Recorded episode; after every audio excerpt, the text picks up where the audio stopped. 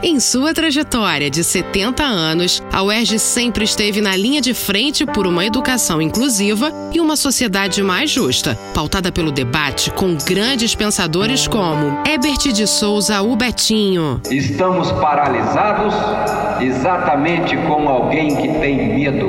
E qual é a função do medo?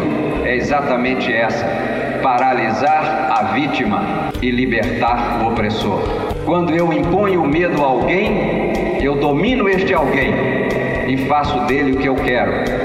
Porque esta é a função do medo. E eu diria que hoje no Brasil, resgatar a cidadania e resgatar a democracia é acabar com o medo. Rádio UERJ, a Universidade Sem Fronteiras.